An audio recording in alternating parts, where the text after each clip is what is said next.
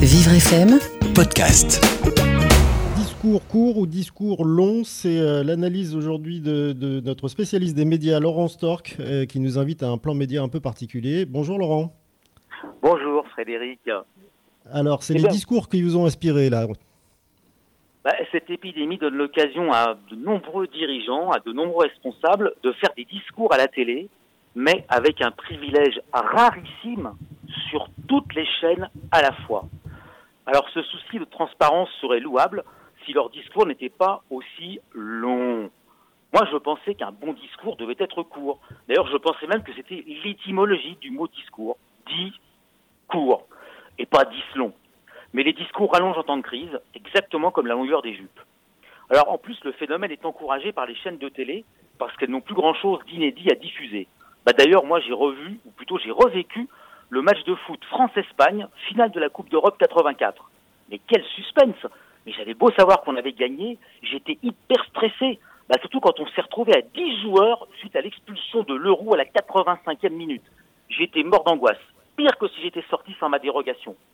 Bah, on sait jamais, moi je suis fan des visiteurs. D'ici à ce qu'il faille envoyer Griezmann et Mbappé dans le passé pour assurer la victoire, vous voyez pas le souci, quoi. Déjà qu'avec le coronavirus, on a des soucis.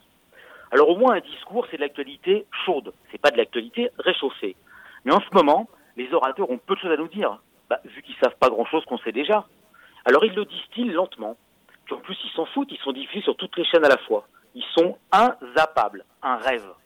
Alors cette crise provoque des records historiques d'audience, mais franchement historiques. 36 millions de téléspectateurs pour Emmanuel Macron, 36 millions, 10 de plus de l'équipe de France en 98 et deux fois plus que ce fameux record établi par Patrick Sébastien avec le grand bluff. Rappelez-vous, même sa mère n'avait pas reconnu. Alors avec des audiences pareilles, eh ben, si Emmanuel Macron était animateur, il faudrait le payer 15 fois plus qu'Anouna. Heureusement, il n'est que président de la République. Alors j'y réfléchis. Moi, je pense que leurs discours sont aussi longs parce qu'ils pensent que le confinement nous a rendus cons.